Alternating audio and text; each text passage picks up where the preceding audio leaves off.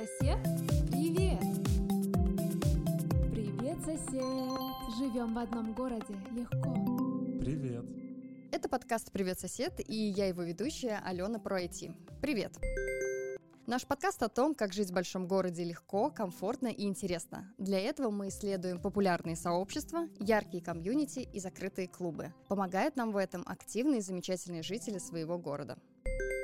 Преддверии таких знаменательных событий в городе, которые уже идут, это 17-й Санкт-Петербургский международный книжный салон, и пройдут в ближайшее время, это ежегодная всероссийская акция «Библионочь-2022», мы обсудим тему «Читающий Петербург. Поиск комьюнити через книги». Гости нашего эфира сегодня – эксперты в мире книг. Александра Заспа, соавтор и ведущая подкаста «Давай подумаем еще» о книгах, которые помогают понять себя, жизнь и мир вокруг. Человек, без которого не состоится ни один культурный проект в библиотеках имени Маяковского, потому что Александра заведующая сектором культурных проектов библиотечного центра Охта библиотеки имени Маяковского. Александра, здравствуйте. Всем привет. Артем Фаустов, совладелец независимого книжного магазина и издательства «Все свободные». Магазин, который уже более 10 лет является местом притяжения любителей книг в области современного андеграунда и классики контркультуры. Приветствую, Артем. Привет.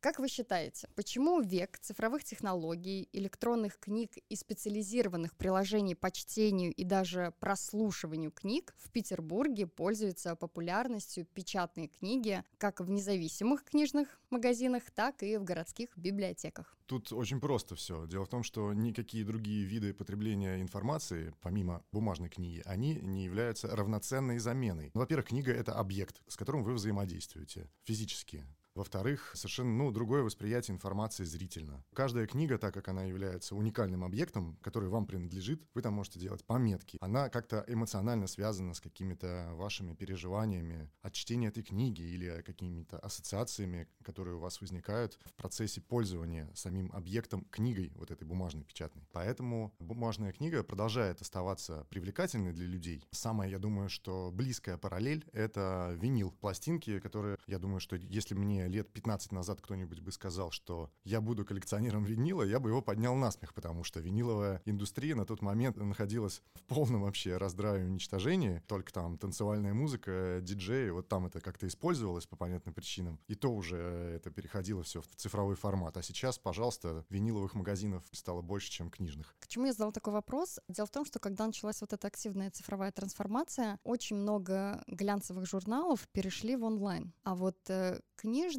издательства, они не так сильно пострадали, в отличие там, от глянца. Ну, мне кажется, что вообще не было такой истории, что книги переставали быть модными. На самом деле в какой-то момент случился бум книг, и очень классные издательства появились, и они стали очень интересно, заманчиво привлекать читателей и рассказывать. То на самом деле получается, что что библиотеки, что, мне кажется, книжными просто подхватили вот этот издательский бум, потому что они огромные молодцы, они подняли эту волну, а мы уже стали все это продолжать читать. Плюс, конечно, детские издательства, которые просто какой-то поезд поехал, поехал. Это какой-то классический автор шведский, этот норвежский. Они все на этом выросли, а нам это только приходит, и мы начинаем захлебываться от восторга, что мы все тоже это хотим читать себе, хотим читать нашим детям, потому что, ну, это какой-то космос, потому что в какой-то момент к нам пробилась Туве Янсен и Лингрен, и на долгое время было затишье. Поэтому мне не кажется, что книги в этом плане как-то, ну, могли как фондовый рынок упасть. Понятно, что появились разные носители, в том числе и библиотеки их предлагают. Мы даем бесплатный доступ к Литрес, к BookMate. В Маяковке, кстати,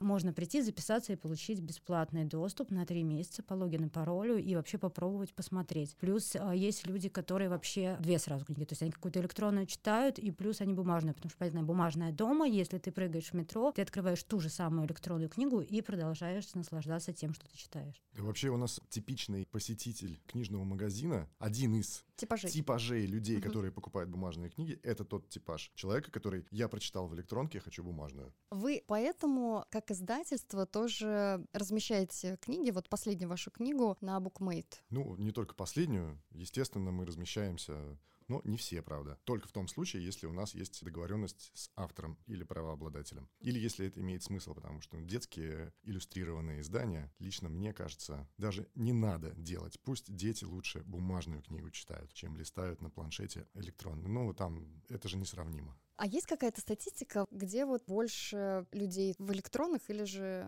в печатных, или же 50 на 50? Доля рынка электронных книг, она достаточно стагнировавшая уже в течение там, трех примерно лет. В Соединенных Штатах 5-4 лет назад доля электронных книг достигла 20% и стагнировала на этом уровне. В принципе, мы к тому же и пришли. Ну, я согласна. Я думаю, что примерно так и есть. Здесь же такая еще история, что библиотека предлагает э, электронные книги, и в какой-то момент на какие-то особенно новинки ну, из серии там у Яхины что-то вышло, там очередь из читателей там по 50-60 человек, понятно, что они очень долго ждут, и им легче прийти взять какой-то бумажный экземпляр, он даже иногда, ну, быстрее в обороте.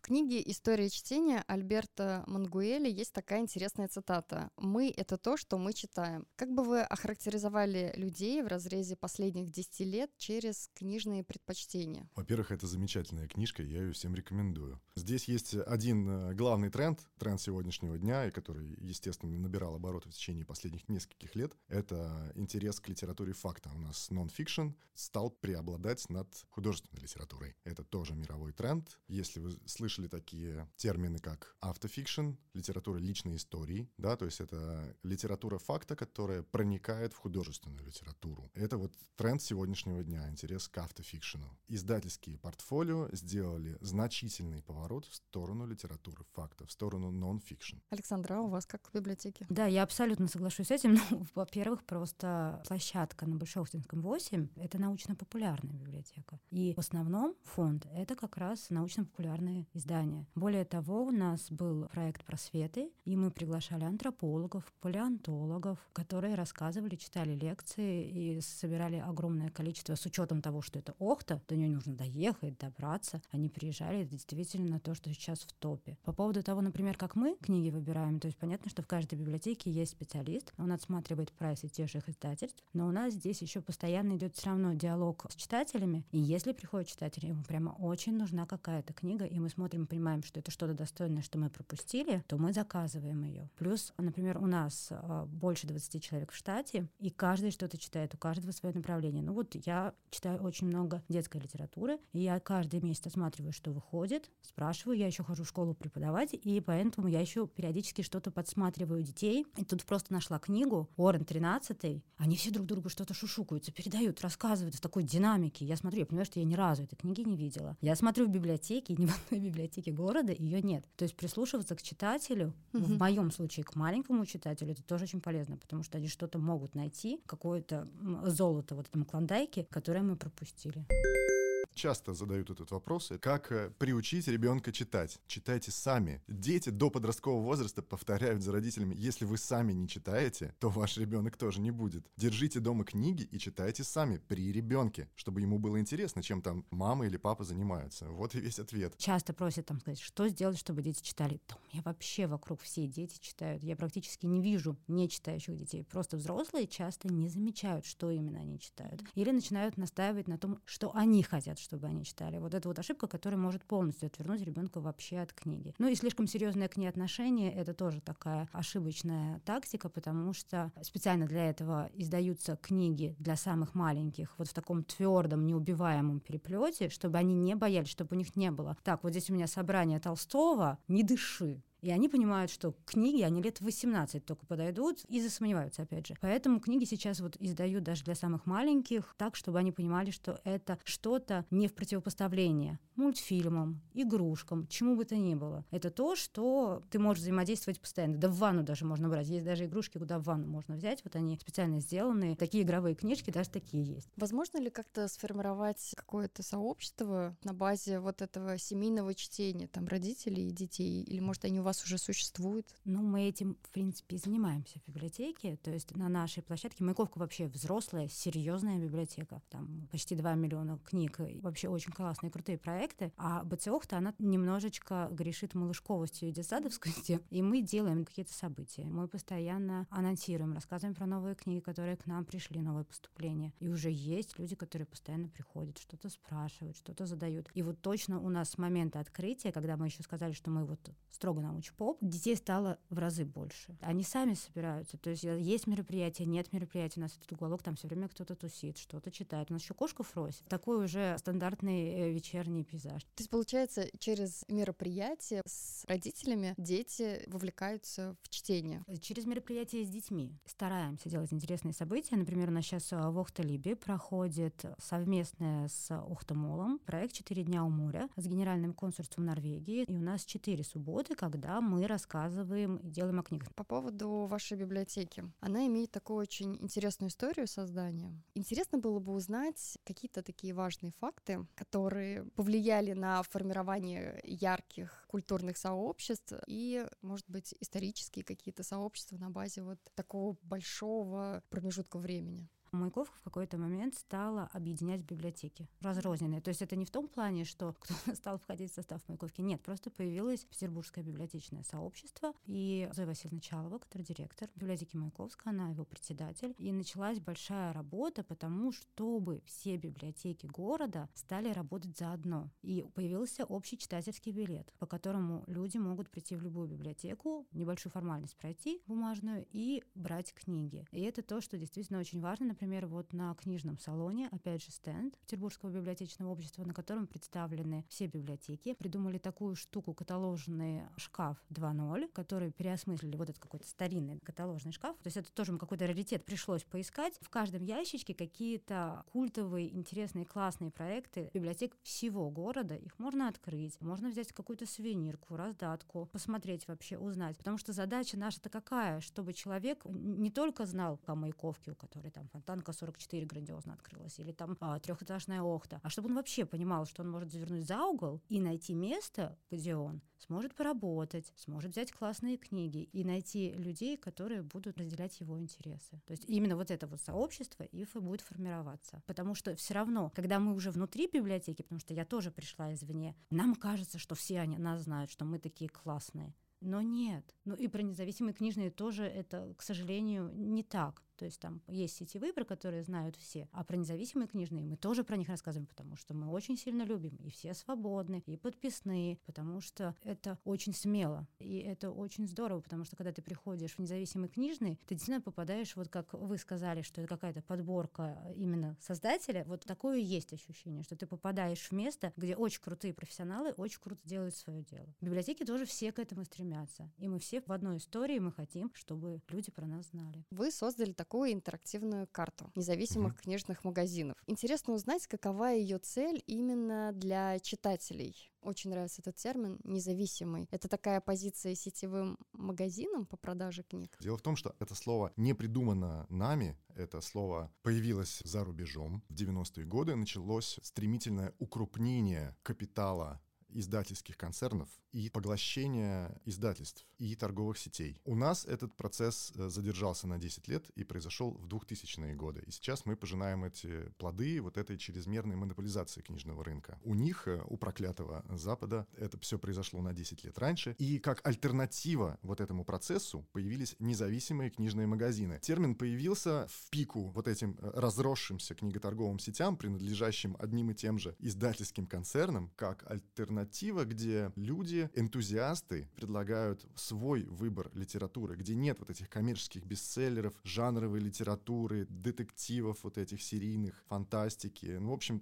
масс-маркета вот этого. И независимо они в первую очередь от крупного издательского капитала. Это в первую очередь, наверное, просветительский проект, потому что, заходя на него, вы можете прочитать, что такое независимые книжные магазины, познакомиться с этим термином, увидеть, какие книжные магазины есть поблизости от вас в вашем городе, городе, возможно, вы не знали, но они есть. Взрывной рост количества независимых книжных в России наблюдался до начала пандемии, потом, понятно, стало экономически сложно. Сейчас несравнимо больше независимых книжных в России, чем 10 лет назад. И благодаря карте независимых книжных вы можете вот с этим комьюнити познакомиться. Как э, вы считаете, как сильно влияет город на направление книг, их количество и ну, которые читают люди? Ведь Петербург всегда считался культурной столицей. Даже первая общественная библиотека в России была открыта в Санкт-Петербурге по указу императрицы Екатерины II в 1795 году. Ну, здесь тоже сложно сказать, потому что все-таки большой город это большой город, это большие возможности, это большая вариативность э, того, что в принципе может быть. Это университеты. Конечно, это вообще все, что влияет. Если говорить именно о том, как город влияет, то есть у нас урбанистика, опять же, еще одна библиотека, которая входит в Охту из трех площадок. Это площадка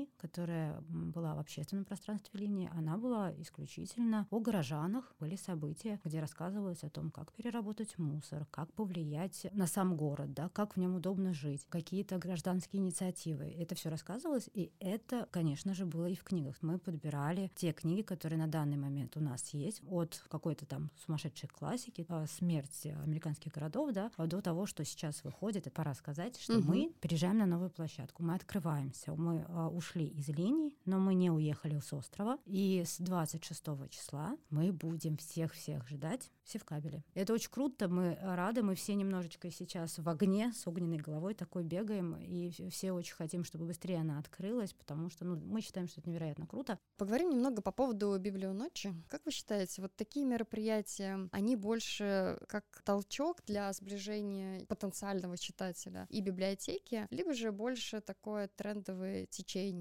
что все читают книги, и вот, пожалуйста, мероприятие для вас? Это выход из тени любое мероприятие в библиотеке — это выход из тени, потому что, как я уже говорила, была даже такая статистика, от 5 до 11 процентов вообще понимают, как сейчас существуют библиотеки и что это. То есть какой-то жуткий стереотип, который по понятным причинам сложился в свое время, он так и существует. И мы активно все с этим стараемся работать. Мы не боремся, нет, конечно, нет, но мы просто стараемся хорошо работать для людей. Все зависит очень сильно от фонда. Самое главное, что там были классные книги, и не было действительно такой истории, что что-то берешь в руки и разваливается. И чтобы библиотекари были сами заинтересованы в своей работе, чтобы приходил читатель, чтобы он чувствовал, что ему здесь рады. И библионочь — это просто очередной способ рассказать, мы классные, приходите к нам. На Маяковке у нас там будут лекции по шаманизму, у нас будут вепсы, у нас например, на Охте а, мы будем, опять же, делать такой семейный между собойчик. Мы пригласили художницу Анну Апарину, которая иллюстрировала книгу Витославлицы, будет делать наличники с детьми. Все в кабеле мы будем слушать лекционные треки о русской хтоне. У нас будет три лекции. Одна от проекта Зело и две от интроверта. Вот они будут о том, почему же и действительно ли русские грустные, и как древние русские тексты повлияли на современную литературу. Библиотека — это то место, то есть есть дом, работа, и есть третье место. И библиотеки стали говорить, мы вот, вот, вот, это точно мы, это там не кинотеатр, не что-то другое, вот мы это третье место, куда можно прийти и сделать все, что ты хочешь, почитать, отдохнуть, поработать, опять же, а просто пообщаться с кем-то. И библионочь — это эта же история.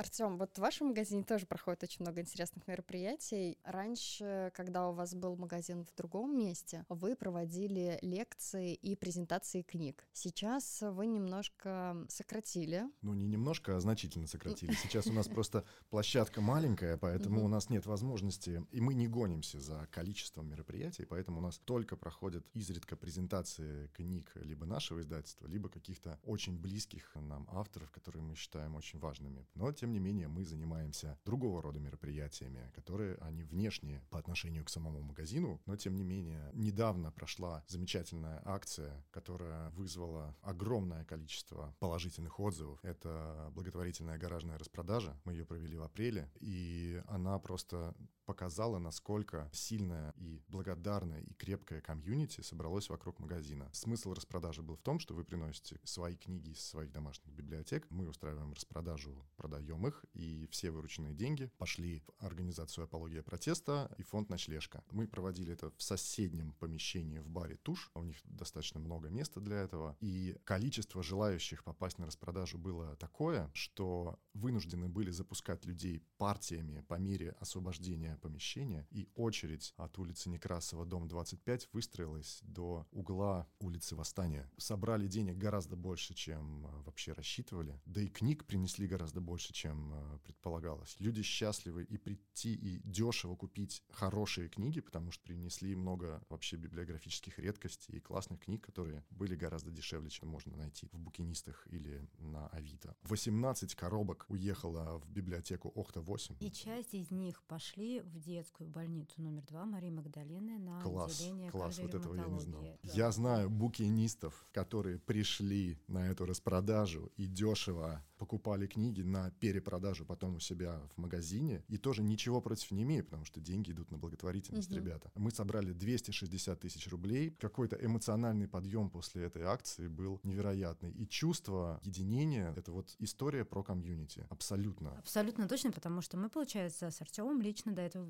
не были знакомы. Это акция, которую я много наслышала. И когда я пришла, я узнала, что это книги все свободные, а Артем не знал, куда еще эти книги пошли. То есть вот это вот книжное сообщество, оно настолько хорошее, оно действительно настолько классное, потому что все на одной волне, все понимают, для чего это нужно. Это возможность сделать что-то хорошее для кого-то другого. Ну, потому что если человек читает, то он э, придерживается в основном гуманистических взглядов. Да, злодеи, чтение- злодеи не читают практически. Чтение развивает эмпатию. Да, чтение развивает эмпатию, совершенно верно. И тоже хочу небольшой анонс сделать. Мы уже в течение нескольких лет проводим э, Bloomsday в Санкт-Петербурге. Что такое Bloomsday? Bloomsday — это международный, абсолютно энтузиастский, никакой организации не организованный и децентрализованный день поклонников творчества Джеймса Джойса. 16 июня — это день, когда происходит действие романа «Улис». Фанаты Джойса и фанаты романа «Улис» во всем мире собираются, читают слух роман, наряжаются в ирландское, дублинское, представляют, что они гуляют по Дублину. В общем, формат, он совершенно открытый. И каждый раз у нас Bloomsday тоже происходит в разном формате. Иногда это квест по книжным магазинам, иногда это бар-хоппинг с чтением отрывков из Улиса. Мы привлекали актеров, которые читали в барах и книжных магазинах. В этом году мы планируем небольшой перформанс. Не буду раскрывать все карты, еще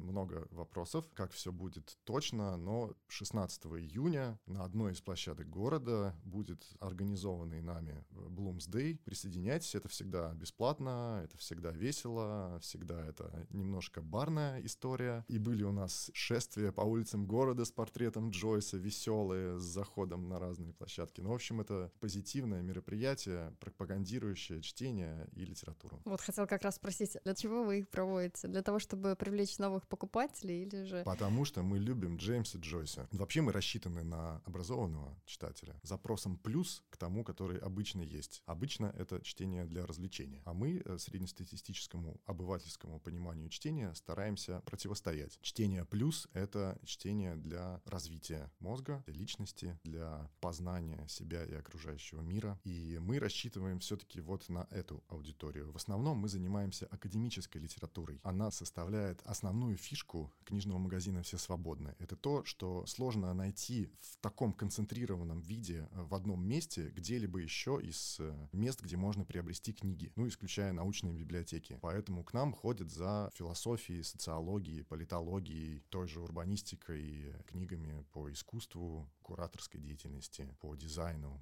и так далее. Вот наше направление. Конечно, детские, художественная литература, все это есть. Александра, у вас какие вот ваши любимые мероприятия, которые прям запомнились? В Маяковке, в принципе, происходит около 200 событий ежемесячно на 9 площадках о- оффлайн и онлайн. Поэтому у нас, ну, соответственно, в БЦ Охта проходит где-то 30 событий ежемесячно. Понятно, что мы стараемся их всегда делать со всей душой. Мне сейчас, на самом деле, даже вот прямо сложно будет вспомнить что-то конкретное, потому что ты постоянно в этом находишься в работе. Это иногда даже не обрывается, потому что ты что-то делаешь с какими-то людьми, с которыми ты сошел, ты понимаешь, они классные, и ты продолжаешь просто какой-то другой формат. Это скорее, опять же, о людях, которые вокруг появляются, и ты понимаешь, что ну, тот же детский досуг — это очень близко к книжной истории. Мы можем встретиться, и через минуту мы понимаем, что у нас с одной стороны там 20 знакомых, с другой стороны, потому что это тоже такая история единичная. Кажется, что у этого очень много, но на самом деле нет. Там получается небольшое количество людей, которые прямо делают очень крутые детские штуки, которые понимают, что это нужно делать качественно. Они понимают, что они в момент, когда они это делают, влияют на этого ребенка, который станет потом в итоге взрослым. У нас сейчас есть очень классный проект, который называется «Театр Маяк». Маяковский, привет. Это режиссер Наталья Карпинская. Она вспоминает вот эту традицию домашних театров,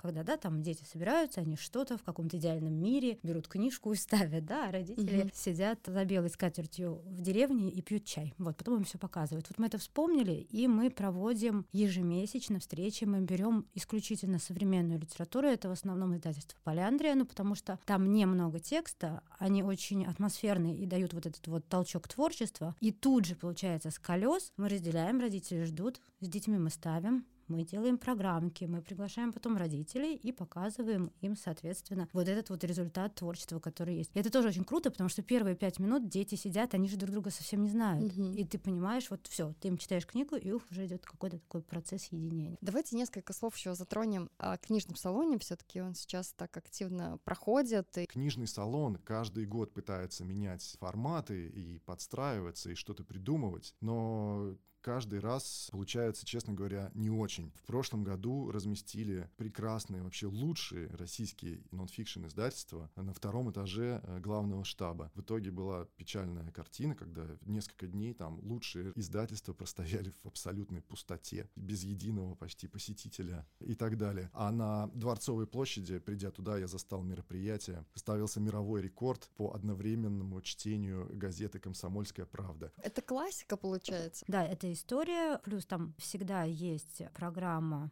деловая, где э, встречаются, тоже обсуждают. И у нас Центр Петербурговедения подготовил для посетителей все четыре дня они разработали по Дворцовой площади экскурсии, на которых можно поучаствовать. Экскурсии, которые познакомят э, с направлениями книг или Нет, что? нет, это прямо экскурсии об истории, обо да, угу. обо всем именно на площади, да, Дворцовой. Что вообще, для чего можно туда пойти? Ну, во-первых, там будут книги. А можно посмотреть по той же программе каких-то писателей, с которыми вы хотели познакомиться и что-то узнать. Например, из Москвы приедет Александра Литвина, которая делала историю старой квартиры, Трансип Самокатовский. Второй год подряд детскую площадку делает Маша Зимина из чудесства. Это тоже такая очень хорошая история, в которой можно поучаствовать. В этом году тоже будут какие-то библиотеки, понятно, что мастер-классы. В принципе, мне кажется, что точно стоит сходить, особенно родители с детьми, когда альтернативы, ну, в принципе, нет. Очень хочется, что в Петербурге, наконец, вот на постоянной основе какая-то альтернативная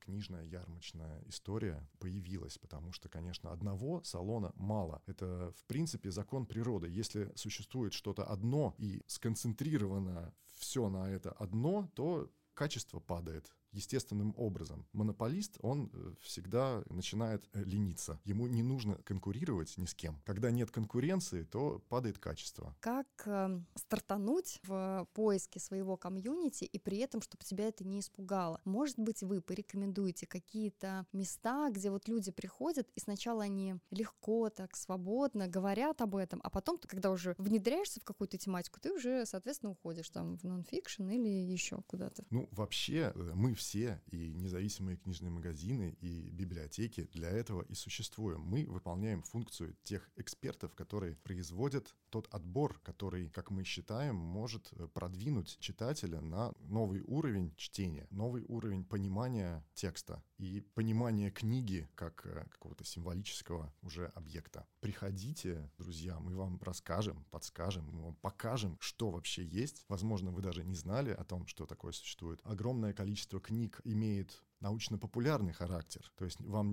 никто не подсунет сразу академический труд. По всем направлениям, которые представлены у нас, есть научно-популярная литература, которая поможет вам погрузиться в предмет. Ну, я лично много раз наблюдал читателей, клиентов, не побоюсь этого слова, которых мы взрастили, которые начинали с каких-то базовых простых вещей, а теперь это постоянные покупатели, которые ходят уже за чем-то вот более интересным, которым уже явно недостаточно читать книжки блогеров и книжки по так называемому саморазвитию. Александра, а вы что думаете? Во-первых, ну, понятно, что научно-популярные, они тоже бывают разные по сложности, но практически в каждой области есть популяризаторы, которые тебе по полочкам, вот прямо тебе дадут вот этот кирпичник, на который ты встанешь и скажут, а вот эту потом следующую книжку возьми, ты встанешь на другую ступеньку, например, если мы говорим о Вселенной, вообще о том, как она устроена, то это Нил Деграсс Тайсон, который астрофизик американский, и он в свое время придумал, написал книгу для нью-йоркцев, которые все время куда-то спешат, они там в метро на, с Манхэттена, там на Бруклин, еще одна из немногих книг научно-популярных, которая там в топе бестселлеров Нью-Йорк Таймс продержалась какое-то колоссальное количество недель. И это очень круто, что есть ученые, которые издаются и которые рассказывают, и ты действительно можешь понять, что это не сложно, просто у тебя не было на это времени, у тебя были там другие приоритеты, у тебя было другое образование. И, в принципе, возможность читать эти книги, она очень классная, ты чувствуешь, что, ну, столько всего нового можно узнать. Книга, она сама по себе является тем символическим объектом, который формирует вокруг себя сообщество. Таково ее свойство. Ведь если разобраться, книга — это же магический объект. Не подумайте, что я сейчас там эзотерику какую-то затираю. Нет, я придерживаюсь научных взглядов. Но метафорически это магический объект. Вот посмотрите, все религии и культы современные, они базируются на писании, на книге, потому что она несет информацию о формировании вообще-то сообщества вокруг какого-то стержня, вокруг какого-то верования, вокруг какой-то научной парадигмы или еще чего-то. В основе всего общественного формирования лежит текст а книга является его растиражированным носителем. Поэтому книга, она формирует сообщество вокруг себя, тех людей, которые понимают магию книги, врубаются в это самое ядро, которое этот текст содержит. Поэтому совершенно естественным образом и библиотеки, и книжные магазины, они и являются центрами, вокруг которых образуется сообщество читающих людей. И тут ничего как бы сверх этого придумывать не надо. Родители и дети, интересующиеся архитектурой или интересующиеся военной историей или э, художественной литературой американского андеграунда. В книжном магазине или в библиотеке эти люди встречаются, и несмотря на то, что у них разные интересы, они находят общий язык. Сегодня вместе с гостями нашего подкаста «Привет, сосед» обсудили тему книжного Петербурга, поиска комьюнити через книги. Александра, Артем, спасибо вам за столь просветительскую, даже не побоюсь этого слова, духовную беседу для меня и для наших слушателей в частности. Спасибо, что слушали. Всем пока. Спасибо, что пригласили и слушали. Пока. Подписывайтесь на наш подкаст, чтобы не пропустить новые выпуски, делитесь обратной связью, для нас это важно, и, конечно же, регистрируйтесь в нашем сервисе «Привет, сосед» и находите свое комьюнити. До встречи в следующем эпизоде. Сосед, привет! Привет, сосед! Живем в одном городе, легко. Привет!